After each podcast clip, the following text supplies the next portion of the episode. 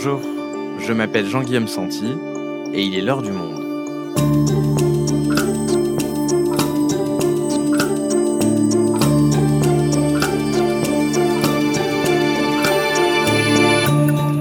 Aujourd'hui, alors que le nouveau variant Omicron inquiète le monde et que de nombreux pays ferment leurs frontières, que sait-on exactement de cette nouvelle souche de SARS-CoV-2 On l'a dit plus transmissible, résistante au vaccin, et alors que l'on se prenait à retrouver le goût de la vie d'avant, moyennant un pass sanitaire, la perspective de reconfinement et de mesures plus drastiques déjà bien présentes avec le seul variant Delta refait irruption dans l'actualité. Avec David Larousserie, journaliste au service Sciences du Monde, nous faisons le point sur ce variant, ce que l'on sait exactement, les questions qui se posent encore, et quand nous serons fixés. Faut-il avoir peur du variant Omicron? Un épisode produit par Jeanne Boézek et Claire Leys, réalisation Amandine Robillard.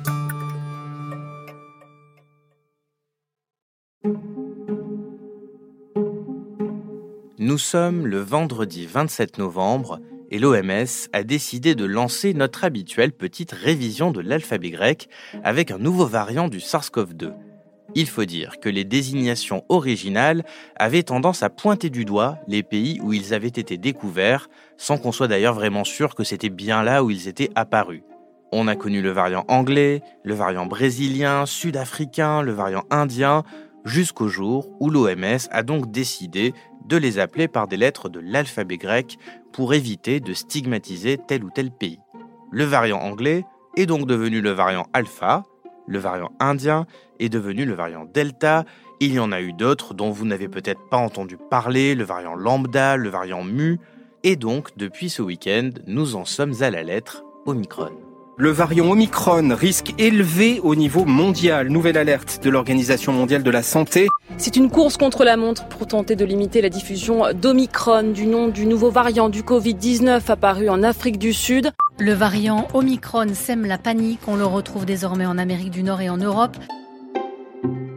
Et dans toutes ces mauvaises nouvelles épidémiques, il en est une, pour nous rassurer, plus que pi, rho, sigma, tau, upsilon, phi, chi, psi et oméga, soit 9 variants encore possibles avant que l'épidémie ne doive s'arrêter, ou bien que ce soit à nous de changer d'alphabet.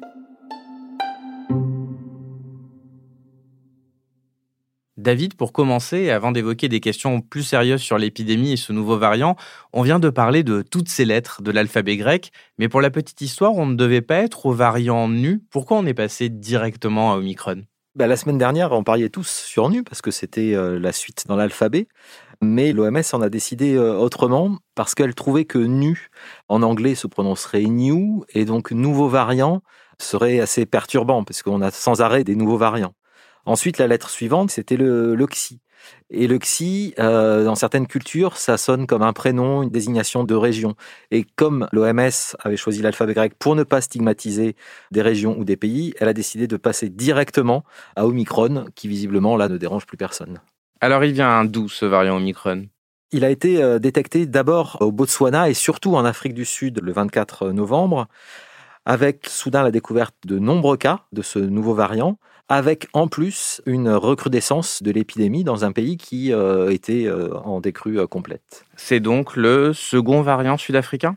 Alors là, il faut être prudent parce que il a été détecté, identifié en Afrique du Sud, mais il n'est pas forcément apparu en premier en Afrique du Sud. Et comme pour les variants précédents, les pays n'aiment pas trop qu'on associe ces variants à leur pays. Et en plus, ils estiment euh, avoir fait leur travail en repérant très vite ce nouveau variant, en informant la communauté internationale, et ils sont peu payés en retour puisque euh, bah, les aéroports euh, leur sont désormais fermés. Donc l'Afrique du Sud ne veut pas qu'on associe ce variant à son pays strictement. Oui, il y a presque aujourd'hui une forme d'incitation à ne pas révéler la découverte d'un nouveau variant quand on est un État pour ne pas être derrière puni par des fermetures de frontières. Oui, ça serait le risque. Bon, pour l'instant, euh, les scientifiques font leur travail, mais c'est vrai que si immédiatement des sanctions euh, accompagnent la révélation d'un nouveau variant, ça peut avoir un effet euh, refroidissant quand même. Alors on va parler de ce variant. Qu'est-ce qu'on sait de lui dans les détails? Quelle est la fiche d'identité de Omicron? Alors il y a deux choses principales que l'on sait. la première, c'est sa fiche d'identité génétique, c'est-à-dire que On a la connaissance de chacune des 30 000 lettres de son génome. Et la seconde information, c'est l'association qu'il y a entre la reprise épidémique en Afrique du Sud et la présence de ce variant. Alors commençons par l'aspect génétique. Qu'est-ce qu'on remarque sur cette fiche d'identité? Vous le savez, euh, un virus mute. Et là, soudain, on repère une cinquantaine de mutations sur la totalité du génome viral, dont 30 sur euh, l'une des parties euh, les plus connues, les plus importantes du virus, ce qu'on appelle la spicule, ces petites pointes à la surface du virus qui vont lui permettre de s'accrocher à la cellule pour l'infecter. Et 30, c'est vraiment beaucoup et c'est surtout très, très soudain. Et qu'est-ce que ces mutations sur la spicule nous permettent de dire pour l'instant? Toutes ces mutations ont une influence sur le comportement euh, du virus, notamment sur euh, sa transmissibilité ou son infectiosité. Et l'attention se porte sur euh, la spicule, cette porte d'entrée du virus qui va faire que le, le virus va s'accrocher sur les cellules hôtes. Là, on a beaucoup de mutations dont certaines ont déjà été repérées sur d'autres variants et dont on sait qu'elles favorisent cette transmissibilité. Bon, cependant, il faut quand même vérifier par des expériences que dans le cas particulier de cette combinaison euh, d'Omicron, on a effectivement une transmissibilité euh, plus grande.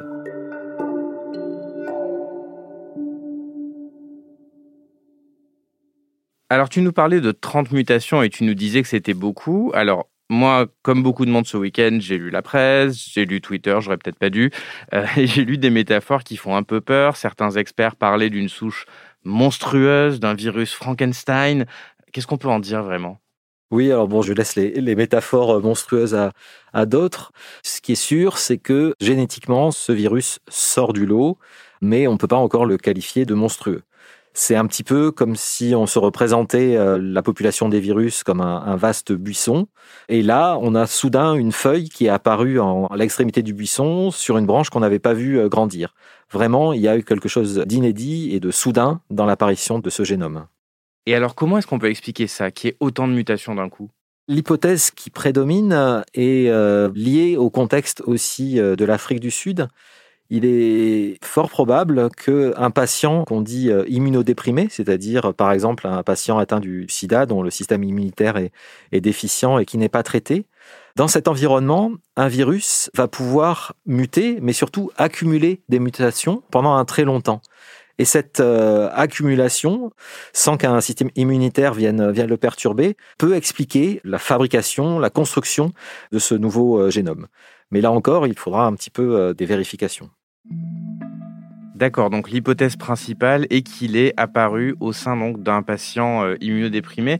Alors on a parlé de sa transmissibilité du point de vue des, mutations. J'imagine également que la question qui se pose, c'est la résistance au vaccin. On en parle beaucoup. Qu'est-ce qu'on sait concrètement? Oui, bah alors là, euh, comme la transmissibilité, euh, on ne sait pas, mais on a des, indices qui peuvent être inquiétants ou en tout cas qui interrogent parce que certaines des mutations que possède Omicron sont des mutations connues pour favoriser l'échappement aux anticorps, c'est-à-dire que les anticorps vont moins bien s'accrocher à ce virus, d'où une baisse d'efficacité des traitements, mais aussi des vaccins. Et c'est là aussi ce qu'il va falloir vérifier euh, rapidement dans des expériences in vitro, voir si euh, cette combinaison inédite fait baisser ou pas l'efficacité des vaccins.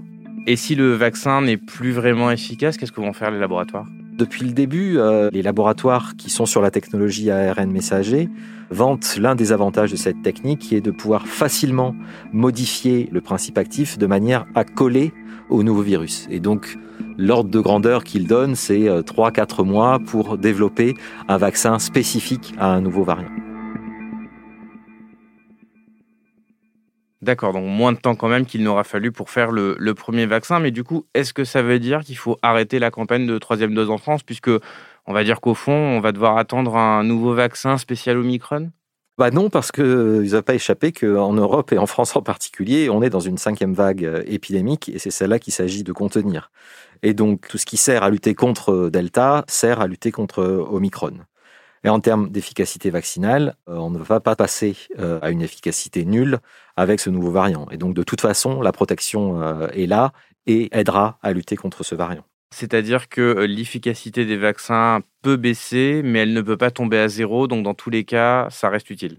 Oui, oui, et on sait en plus que cette troisième dose a des effets immunitaires plus puissants que le seul boost d'anticorps.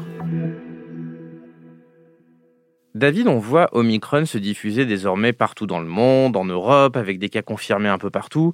Alors pas encore dans l'Hexagone à l'heure où on enregistre ce podcast, mais ça va tellement vite que je suis sûr que ce sera sans doute le cas quand nos auditeurs l'écouteront. Comment est-ce qu'on le détecte, ce variant?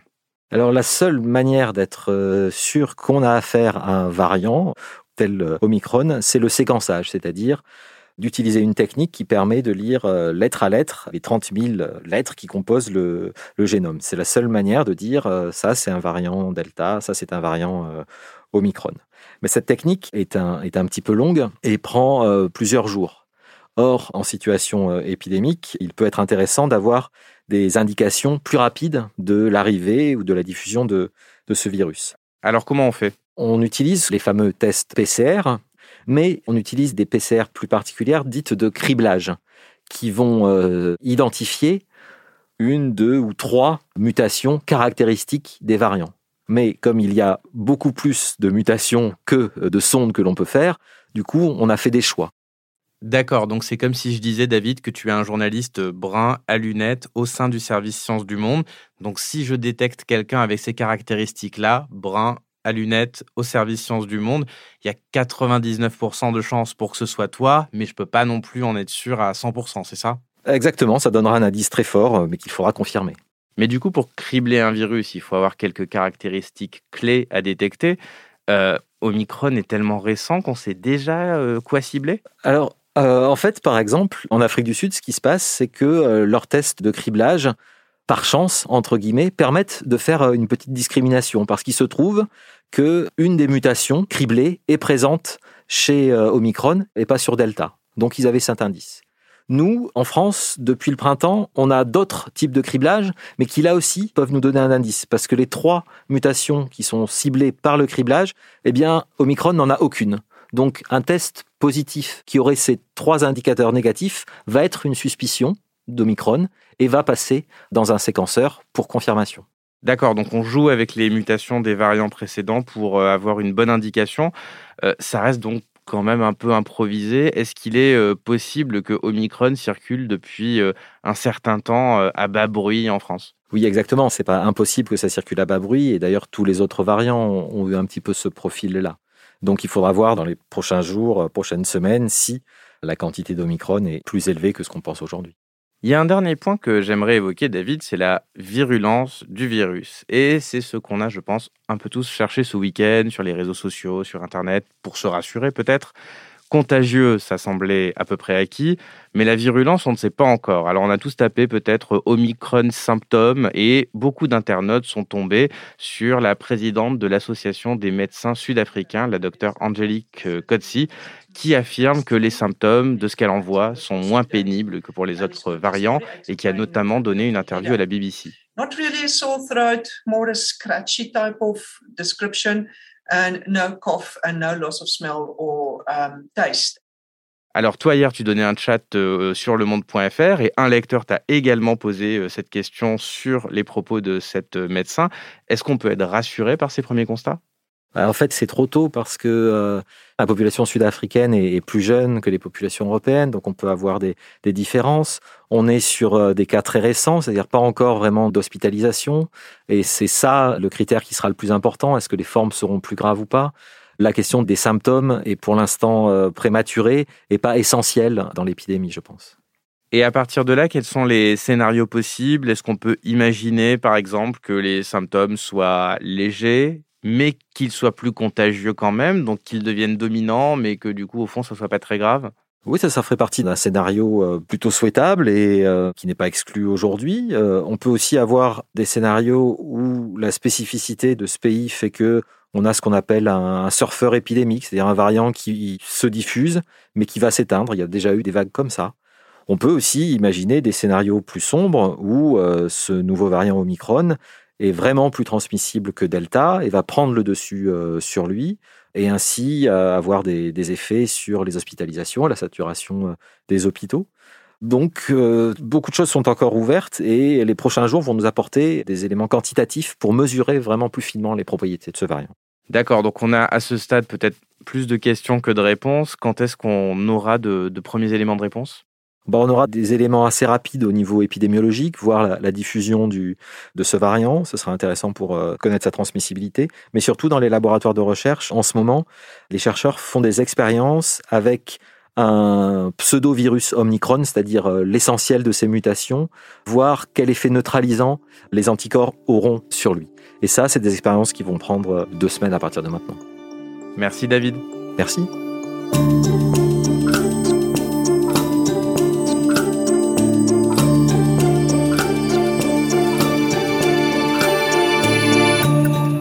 Si vous souhaitez en savoir plus sur le sujet, vous pouvez aller lire toutes nos enquêtes, reportages, analyses sur le coronavirus et la pandémie de Covid-19 en allant vous abonner sur notre site. C'est la fin de l'heure du monde, le podcast quotidien d'actualité proposé par le journal Le Monde et Spotify. Pour ne rater aucun épisode, vous pouvez vous abonner gratuitement au podcast sur Spotify ou nous retrouver chaque jour sur le site et l'application lemonde.fr.